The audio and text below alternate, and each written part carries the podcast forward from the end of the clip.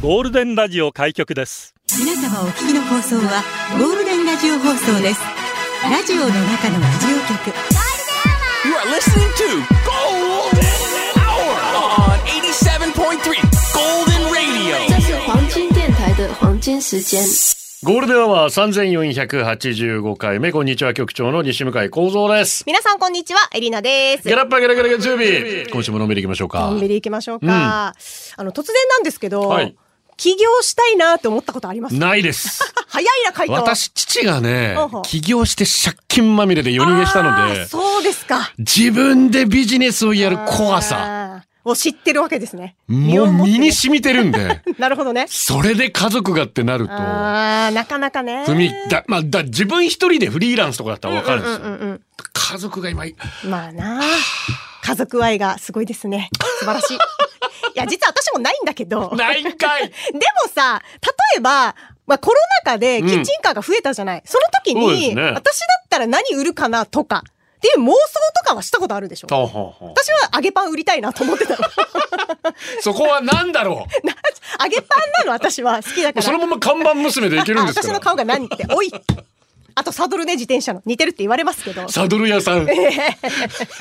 エリナモデル。売れるかなサドルだけ売る そうそうそう。売れるのかないけるかもしれませんいけるんかいサドル屋さんで、あと私タピオカ好きだから、タピオカのさ、ドライブスルーないから、いけるんじゃないかなとか さ、いろいろまあ考えてんのよ、。ビジネスチャンスは転がってますすよちょっとした気づきアイディアでそうなんかね、で、あと最近で言ったら、息子が100日写真があって、それ撮りに行ったんだけど、うんうんうん最近さ、あの、1日に2、3家族限定でゆっくり撮れますよってスタジオがあって、はあはあで、なんか自然光を入れて、なんかナチュラルに撮れますみたいな。あいいですねただ予約が取れないのよ、なかなか。えービジネスチャンスってなって、そこ でもう。えそれパクるってこと来るっていうか、私は結構ポップな方のやつをやりたいなって考あーなるえほどて、いろいろちょっと県外のやつを調べたりもしてたんだけど、ただ局長が言うみたいに、はいやっぱり実行するっていうには、まあ、勇気がいるじゃないいですやか。あともう一つは何のために起業するかです よあーやっぱこれ金のためだけに起業では絶 そうね。対生き残れないと思うちょっとその私も横島の気持ちがあるなと思って、そんな中、こういう記事を見つけて、は15歳で起業、いきなり売上3000万円。 3000万円えこれ年収ってことですか、年商年商。子供の笑顔を、利益の1割は寄付。ほーやっぱ局長が言うみたいにさ、これだけのためだとね、 ダメなんだなって今本当にぐっと染みていて、で、この記事ちょっと読んでいくとさ、はい大阪の府立高校に通う高校3年生のそそらさんが15歳の時に株式会社 SOS を起業されたと。で、この、まあ、会社はどういうことしてるかっていうと、子供のおもちゃなどに広告を掲載するビジネスを展開している。これニュース元どこですかこれは高校生新聞。あちゃんと言ってくださいねああ、ごめんね。で、一応ヤフーに載ってました。 あヤフーからのヤフーにも載っていて、高校生新聞なんだけど、うんんで、まあ、理由がこの子供たちの笑顔を作りたいっていうさ、で、この起業したいなって思ったきっかけが、10歳の時なんだって。えそんなに早い時からそうそうそう。んで、Facebook のマーク・ザッカーバーグ CEO が、娘さんの誕生とともに、子供のための慈善団体への多額の寄付を行うってニュースを見て、ん私もいつか子供のためになることをやりたいって思った。まだ子供じゃん、その時。まあそうですねでも子供のためにやりたいと思って、すごーと思って。素晴らしいと思いますで、それで15歳になって、この中学3年生だから、C のどうしようかってなった時に、うんうんその時に抱いた夢を実現させようってことで、起業に立ったっうて、ん今高校3年生でもう3年目に突入してる。この SOS がね、うん株式会社。うんうんいや、すごいなと思ってさ。だぐ具体的にどういうビジビジネスなんですかええっと、子供の、うーん、おもちゃなどに広告、広告はい、うはいん、掲載して、それで、まあ、この企業はお金をもらう、この相手の。おもちゃはどうどうどういうふうに使うんですかこれおもちゃ、家、家で遊んだりとか。あもう本当に自宅のおもちゃ、そこに広告で一応目につくというか、目に留まるじゃないですか。はあそう、そういう企業展開をしてるらしいのうんうんうんうよ。んそうそうそう。で、これを見て、まあビジネスチャンスは、まあ転がってるのかなと思って、うん妄想するのはかんただなので、そうだよね皆さんもこういうのやりたいっていうのあったうんら、うんぜひ教えてもらえればなと。私はもう今、写真スタジオやりたい なと。めちゃめちゃ本当に思ってます。実現させてくだええ全然思ってない。先ほどの流れ全然禁思っ止てとないは。ラジオは想像です。一緒に楽しいラジオを作りましょう。ということで今日もリスナー社員の皆さんに参加いただき、共に考えるゴールデン会議を開催。ゴールデン会議今日のテーマはコントロール。コントロールしてますかされてますかコントロールいい方ですかリモートコントロールはリモコン。リモコンといえば何でしょうテレビのエアコンのリモコン。これ何のリモコン間違えてリモコン持ってきた。ラジオコントロールはラジコン。グラスホッパーっていうラジコンが昔あって、ね、ほうほうほうほ欲しかったんですう。よ。うーん、ラジコンね。コントロールで出社してください。ゴールデンアワーへ出社される方、メール、ゴールデンアットマーク、fmokinawa.co.jp、golden アットマーク、fmokinawa.co.jp、ツイッターは、ハッシュタグ、ゴールデン沖縄で出社してください。ああ、モデルの仕事来たらどうしような午後をゴールデンにするナイスな選曲待って来まるす。と思いますよ、もうエリナさんな ら。引く手あまたですよ。今までないのがもう。不思議な信じられないぐらいです、本ちょっ当とに。ツイッターの、あの、FM 沖縄の公式さんがすごい私をね、モデル風な感じで上げてくれてますので。風 なね。風な。ちょっといい感じに加工もされておりまして。よかっ今た度ら。ぜひ、起業家エリナな感じで撮ってもらあっあ ても。あ、こんな感じで。腕組んで。どんな感じ 腕組んで。 かしこまってる感じですか頬杖ついてるは感いじで。。えーまたゴールデンアワー YouTube もやってますよ。チャンネル名はゴールデンアワー復活ウィークエンドです。チャンネル登録もお願いします。スカットズーです。あ一りが昨とう日行われた B リーグチャンピオンシップクォーターファイナル第2戦名古屋ダイヤモンドドルフィンズに92対81で勝利し、セミファイナル進出しました。すごい前の日第一戦、序盤相手のプレスに攻めあぐねたのを修正して相手のやりたいことを封じ、逆にキングスが前線からディフェンス系してまるで相手のお株を奪うプレーで序盤から大量リードで試合を優位に進めました。クーリー選手、ダーラム選手、ダンカン選手という外国人ビッグマンと、怪我から復帰した渡辺ヒューマン。ヒュー選手の4人のおかげでゴール下の安定感、半端なかったですね。セミファイナルの相手は河村勇輝選手を擁する横浜 B コロセアーズ河村勇輝選手怪我をしているようですが難しい相手なのは間違いないです悲願の B リーグ制覇まで残り4勝ブースターの応援を糧にできるよう皆さんで盛り上げていきましうょうわー、すごい。いやちょっと第一戦あーってちょっと名古屋がやっぱりね、うん毎度キングスに負けてここで立たれてるので、はいはいはいやっぱ彼らも雪辱したいという思いが強かったわけですよ、あーなるほどねはいはいはい。序盤ははっきり言って名古屋ペースだったんですけど、ほーそこからよく盛り返まあ落ち着いてね。うんだってあとホームの利ってあるじゃないですか。あーそれはね。西地区6連覇。うん。そのためにこのホームで試合が行われる強みってやっぱりね、ブースターの後押しは大きかったと思いますやよ大き。と思う。いいところでやっぱりまたこれがまた岸本選手が仕事すうるわー、岸本選手か。素晴らしかったですねすごいね本当に悲願の初優勝に向けうてわ。ー、頑張ってほしい。ガガキングス本当に頑張ってほしい。さてゴールデン会議のテーマ今日コントロールですが、はいジャスミンさんありがとう。音はテレビのリモコンが反応しない時リモコンぐるぐる回しています そうなんで反応するはずないと思うけどまあまあまあ、気持ちはわかるよ。わかるよね。わかるまあどうにかしたいよね。私はパンパンパンそうや叩く方よ。を電池のところね。そうそう。で、ちょっとなんなら電池一回入れ替えて、やりますやります縦となんかね、横やりとますみたいなやって、でもそれでもならなかったら、あ交換かな、そろそろみたい なね。電池交換かな、みたいな。ありますけど。もう本当に叩かれたリモコン申し訳ないんですけど。え申し訳ないで す。本当だよね思わず叩いてしまう。叩くからもしかしたらね。だから昔のテレビ聞かないかもね。あ、バンバンってやつそうそう。ブあーラウン管時代のテレビはいとはいはい叩きはどうにかなると思ってましたから。 その扱いがダメなんだろうね。何でも叩く癖さつすきがにぎ薄型はちょっと叩けないです確けどかにな。ね優。しくしちゃうねお。魚です。ありがとう。うちの実家ではテレビのリモコンのことをチャカって言うんですよ。ほうテレビのチャンネルをチャカチャカ変えるんだかああ、可愛いねら。そ。こから来てると思うんです。物騒ですよね。まあまあ、そうね。えー見たい番組が始まるからチャンネル変えたけどリモコンが見つからない時苛立ちながら言う「チャカどこ 行った!」がご近そ所んなさ苛んに。立たないで。この会話聞かれるとね、ちょっと怖いね。 まあ普通チャカって拳銃のことも言いますからね。そうねはいはいはいえ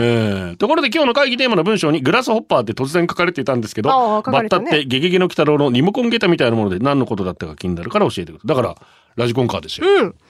なんかこれ流行ってたってことなの、その当時。あのー、3年人生気だかった4年生ぐらいの時がね、あーラジコンが流行っていた時はが、いはいはいまあタミヤのラジコンですけどーん、自分で作ってっていうはね、いはいはい。欲しかったですけどやっぱ高かったです。一い番やー、高いよね、ラジコンってね。貧乏人には買えるものではなかったんいやーで。高いと思うよ欲しかったね。もうひ人のラジコンの後ろから追っかける っていう。まあでも遊び上手だからさ、子これ供ってね貧乏人の基本ですから。人が自転車乗ってる後ろから走って追っかけるって いう。ラジコンも走って追っかける。いいじゃん、体力つくじゃん。本当ですよ マジ。そこでここまで生きてきましたよねいいと思いますよ。えーシャムネコです。西あ村りがとう局長エレナさん、こんにちは。こんにちは子供にいいようにコントロールされている金欠シャムネ コです。お疲れ様です本当ね今日も朝からさ、お父さん、新規ウェイにバッと書いてよ。おー買う買う買う。いやでもほら子供の成長のためだし、ほらね。ビヨンドとか4万とかするんですよ。高っ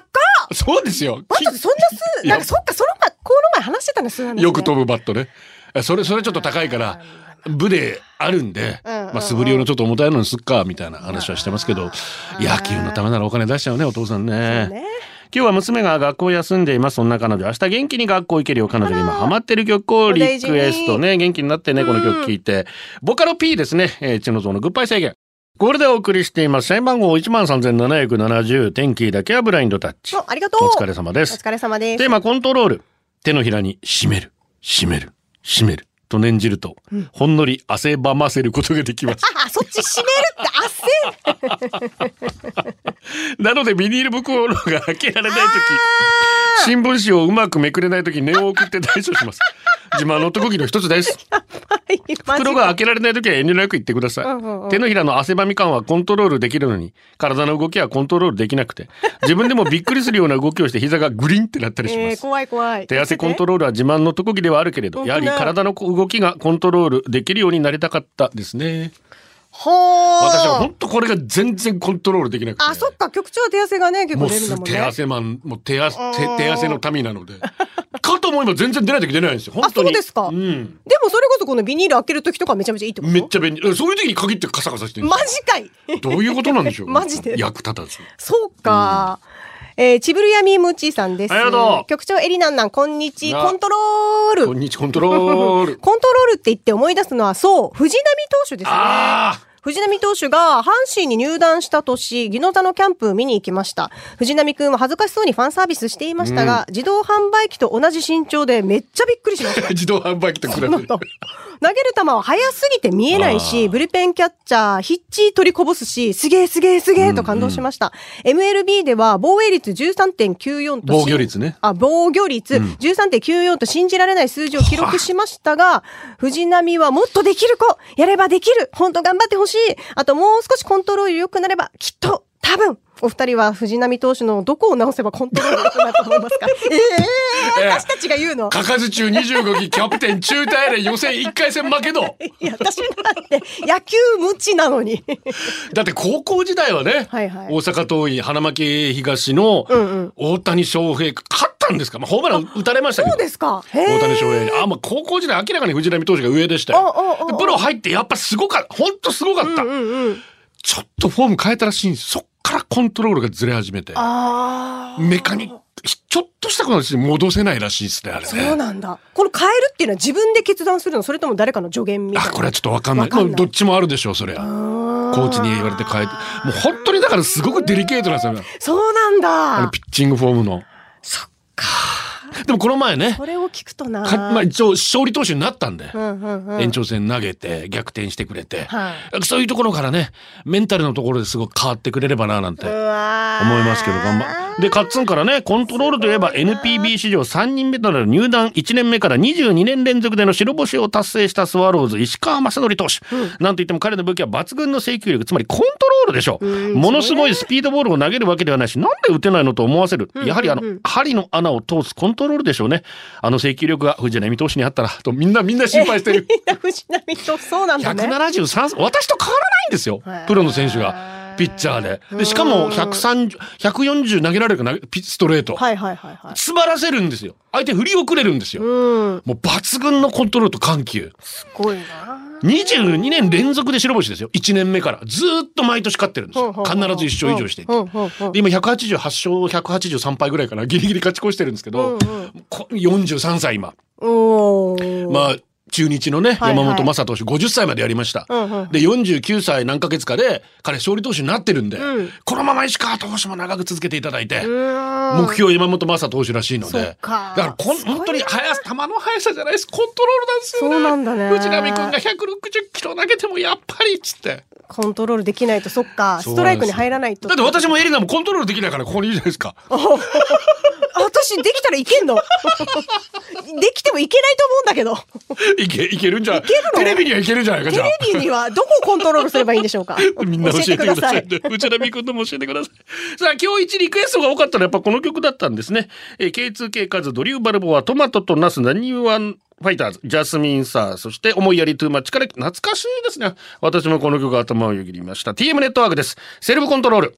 ラジオの中のラジオ局、ゴールデンラジオ放送がお送りするゴールデンアワー局長の西向井幸三です。こんにちはエリナですストレートマンから高藤サイレナさん、こんにちは。こんにちは週末、劇的な試合でカード勝ち越しを決めたカーブ最高、ヤッホーいいやほほいマーク・ブルームが満塁ホームラン打ちましたから。よかったですね。目の前、秋山敬遠されてますからね。ああー、はは、そうなんだ。舐められてるってことで、それ燃えますよ、うんそれうは。んうんうん。そう結果出してよかったですね、本当にね。そして今日は沖縄の本土復帰の日ですね。沖縄県初のプロ野球選手で、元カープの兄谷総八さんも、復帰前後はかなり苦労されたと聞きました。県外リスナーの僕ですが、どんな日だったのか、何があったのか、忘れずに言おうと思います。本当そうですね。5月15日ということ、51回目の、沖縄本土復帰を迎えました、えーまあ、若い人たちもねうちのうちわからない方多いですから、うん、そっか。うん、何があったかぜひ知そうっですねててほしいなと思います。さて、今日はコントロールということですが、ルイママです。はい、ありがと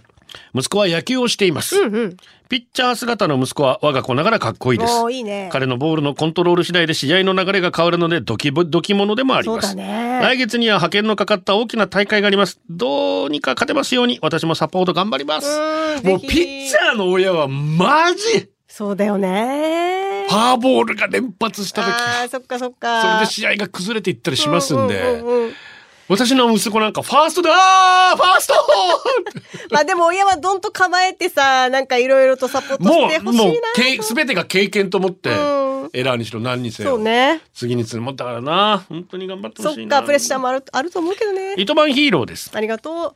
野球部の頃の話ですが外野手なんですがコントロールがいいのでバッティングピッチャーとして登板しましおたーエレンさんバッティングピッチャーでわかりますう。え、だから両方やる、あ大谷選手 ってこと違う。全く違います違うんかいバッティング練習の時にピッチャーが本職じゃない人がマウンドでボールを投げるあれですまあコントロールがいいからだからなるほどねはい選はいはいはいばれますねたまに変化球投げて怒られたり嫌いな先輩にはショートバウンドでボールぶつけたりぶつけな かったりすげえよ、そんなのできんの関西ではダメねし1ょ回ぐらい雪合戦ができるぐらい雪が積もるんですが子供の頃雪玉を投げ投げたらなぜか顔に命中して喧嘩になった思いでわざとじゃないのに最近何か顔にぶつかったことありますか うわ虫はぶつかるねあ、私ぶつかってないな。久しくぶつかバイってクな。ないんしかもあ、バイジェットヘルなんで顔が出てるんであがっってなる時ありまク。いしたやゴンってぶつかー。怖いね。本当気をつけなきゃいけない虫増えるしね、夏場は。うちの息子の将来の夢はバッティングピッチャーだそうですマジか。そう、まあまあまあ。一回プロ選手にならプロ野球選手で大体バッティングピッチャーやってる方は元プロ野球選手だったりするのでへーはい、選手としてはほうほうほう残念ながら活躍できなかったけれども、まあ裏方としてあ、そういうお仕事もあるのそうですそうですあそうですか球団職員として残るとへえ、あ、それは知らなかった。いうことですねだほうほうほうからスカウトになったり営業になったりってやっぱりプロ野球選手ってねまあでもいろんな関わり方があるんだね。そういうことですようんだってでも一つの夢としていいかも、だとしたら本。当に一握りですよ自分で引退しただかい時らにね引退が決められて引退試合なんかやってもらえる人なんていうのははあみんなもう若くしてやめなきゃいけないっていうまあね。厳しい世界でございます確かにな。 3時のコーナーですねマシロプーさんありがとリモコンコントロール、うんこの頃ムシムシしてきたのでエアコンつけましたう。あー、で私ももつクけてる。ーラーの向きを設定ができなくてあー、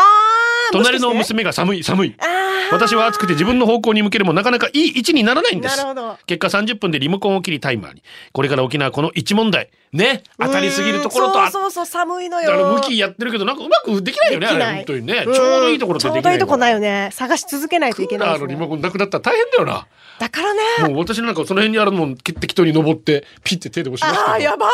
そっか、本体行くんだ。そういう本体行くしかないだって 暑いんだもんことか。やったことない本体って押せるんだね。まあでも今ね汎用の安いやつがいろいろリモコンあるんでそれでもそうでねきますけど、お世話になりますな。だから負けた気すんじゃん。ゃん、まあね。リモコン買うとあーもったいないもんね。誰に負けたか分かんないんでえー、皆様様こんにちは。皆々様こんにちは。仮面、カッパライダーです。。ありがとうございます子供の頃から野球好きで、家の塀ブロックに四隅を書いて、そこに向かって一人壁当てをしてコントロールを磨いていた幼少期時代。暗い子供だな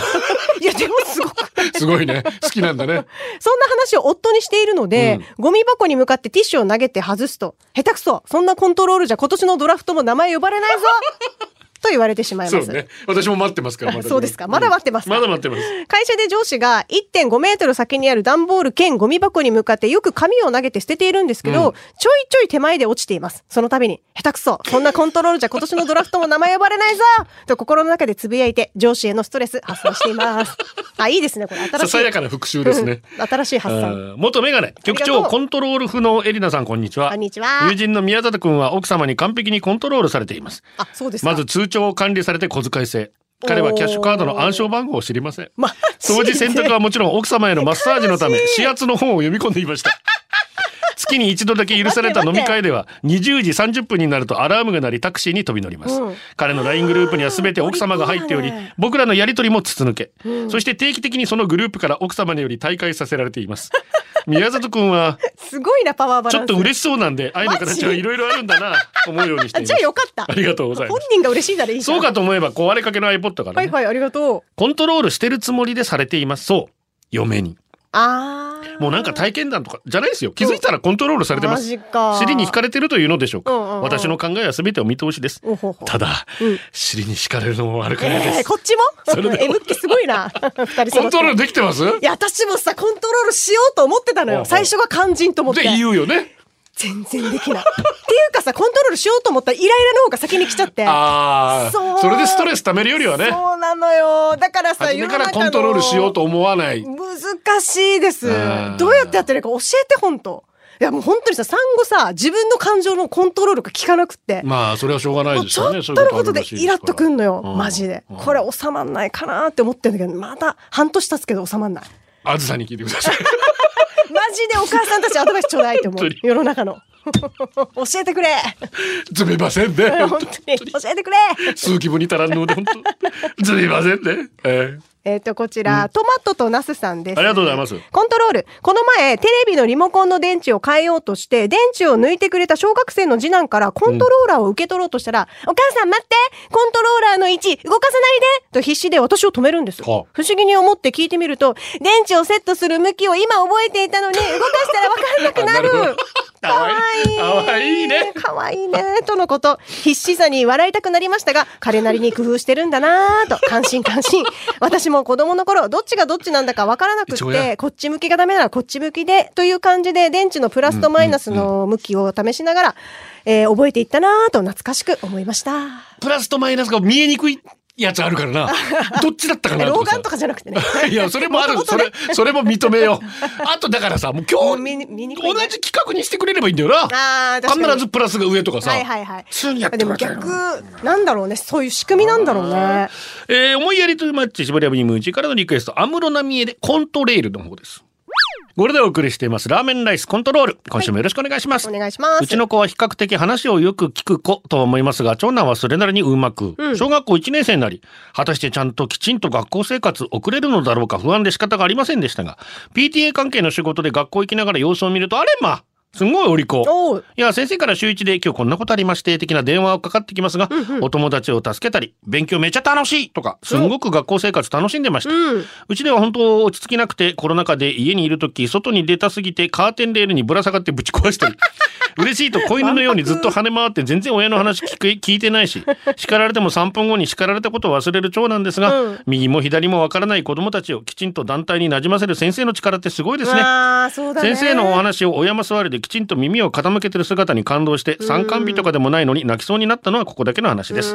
昨日は母の日初めて長男から読めるお手紙をもらいました 嬉しいね鏡文字だった3月からきちんと書けているひらがな先生恐るべし指導う力わすごいな先生の教育スキルがあれば家庭は平和にコントロールできるのでしょうか局長の息子さんお二人小さい頃どんなでしたか男の子の親の皆さん心より尊敬しますうわーうち二人おとなしかったんですよめちゃくちゃ全なん然かお手利が口さんって言うよねかからなくて、お父さんがこうだからじゃないです かねえどうだから口上襟や島わぞかうんりをない今のじゃ履いて歩くとバンバン音が鳴っちゃうリスナー社員の皆さんサーディーダかーディーか倦怠期フライドチキンありがとおいらが元彼に言われて呆れたコントロール話、デートの約束の日おいらは生理になってしまいめちゃくちゃお腹痛かったんですあねらおいらはさすがに腹痛に耐えながら白目を向いたままのデートはできぬと元彼に申し訳ない気持ちでメールを送ったんですね、今日生理になってしまってお腹痛くて動けないんだ、デートできそうにないやドタキャンになっちゃってごめんねすると元彼から「本当に1ミリも動けないの?」てかデートの約束何日も前から決まったことなのに、自己管理なさすぎマジ自分の体なんだから生理ぐらいコントロールできるでしょう最低怒りの気持ちも湧き上がりましたがそれと同時においらは生理 B は自力でコントロールできると思われてることに衝撃を受けましたと生理日を自力でコントロールできると思っていた元彼は完全に知識不足ですが、そもそも異性の体のことに関心を持って学ばない限り知り得ないことなのかまななと思いました。おいらは男性の体のシステムをちゃんと理解できてるんだろうかと考えるきっかけとなったので、今となっては良かったなと思ってます。偉い。最近は生理をテーマにしたドラマが放送されたり男性タレントが書いた生理に関する本も出版され社会の流れは少しずつ変わろうとしているなと感じますねうんそんなオイラは BL 漫画を読んでた時男友達に「これ書いたの女の人でしょだってチンコそんな角度に曲がらないから」と言われ て人工知識不足を感じました。みんな、相手の体のことをたくさん学んでいこうな おっしゃる通りですね。そうだね本当に。 本当に。ひでえ男だ。はちみつでクリストワルミンビンありがとう。いぶし銀の番組コントロール局長さんトークコントロール無視のエルナさんこんにちはねえ無視してないし。結果的にデッドボールや自打球の多いコントロール不良なゴールデンアワーが大好きです。エリナさんまだ伸びしろがあるってことな あんーでよかっ大た気晩成ですね。ええよかったよかった。ティッシュやお菓子の空き場。箱、そ してティッシュなどのえゴミの消費が多かった青春時代。うる せえ。みんなでやっていただろう。ゴミ箱にゴミを投げるあの遊び。あるね。これを外したら世界が崩壊する。うんこれが入ったらあの子から告白されるかもしれすなごいプレッシャい。ーだななどの効果を天秤にかけてゴミを投げ捨てました。ですが、コントロールが悪い僕はゴミを外しまくり、数えきれないぐらい世界を滅ぼし、気に なるあの子から好意どころか、えー、下げ済まされた目線しかもらえませんでしたそう。ですか。コントロールが良かった皆様、僕の代わりに世界を救ってくださり、うんありがとうございま本す当に感謝して。私多分コントロール良かった方だ から一応。なんか願掛けはするよな。まあねちょっとな。はいあーこれ来ましたか。えー、ワンズでございます。歌っていただければ。えやめますうん、大丈夫。か 歌けいてまあすげてください。世界が終わるま では。ゴールデンアワー、この時間は、リスナーの皆様に支えられ、お送りしました。最後このコーナー、今日のホームラン。キキ、今月から二人までなら直接父と面会できるようになりました。よかったですね。あーよかったですね。基本一人気持ち二人楽天勝利あともう少しでノーヒット達成すごいえー辰中滝中選手ごめんなさいちょっと読めないもうちゃん土曜日の都内の沖縄フェスでノーゾーゴイク先生中田先輩リスナー仲間に会えて嬉しかっあたあ、いいですね。そうなんだ。めっ七種のゴンベイ愛知のジブリパーク来てるよメインのところまで行ってくるのってなって楽しいよちゃめちゃ羨ましい。以上でございますあなた、トトロっていうのね。ねめいちゃん。あごめんね、あなた突然のめいちゃん。ああななた。た行きたい、ジブリお前ジブリトトロ版全部敵に回してえるー回してない、味方にしたい、味ねコ方。ロナが落ち着いてきたんですね本本当当だにねね。いやでもありがとうございあまりしたがとうございました。今週も皆さんよろしくお願いします笑っていきましょうゴールデンをお届けしたのは局長西向井光三とエリナでした。また明日。バイバ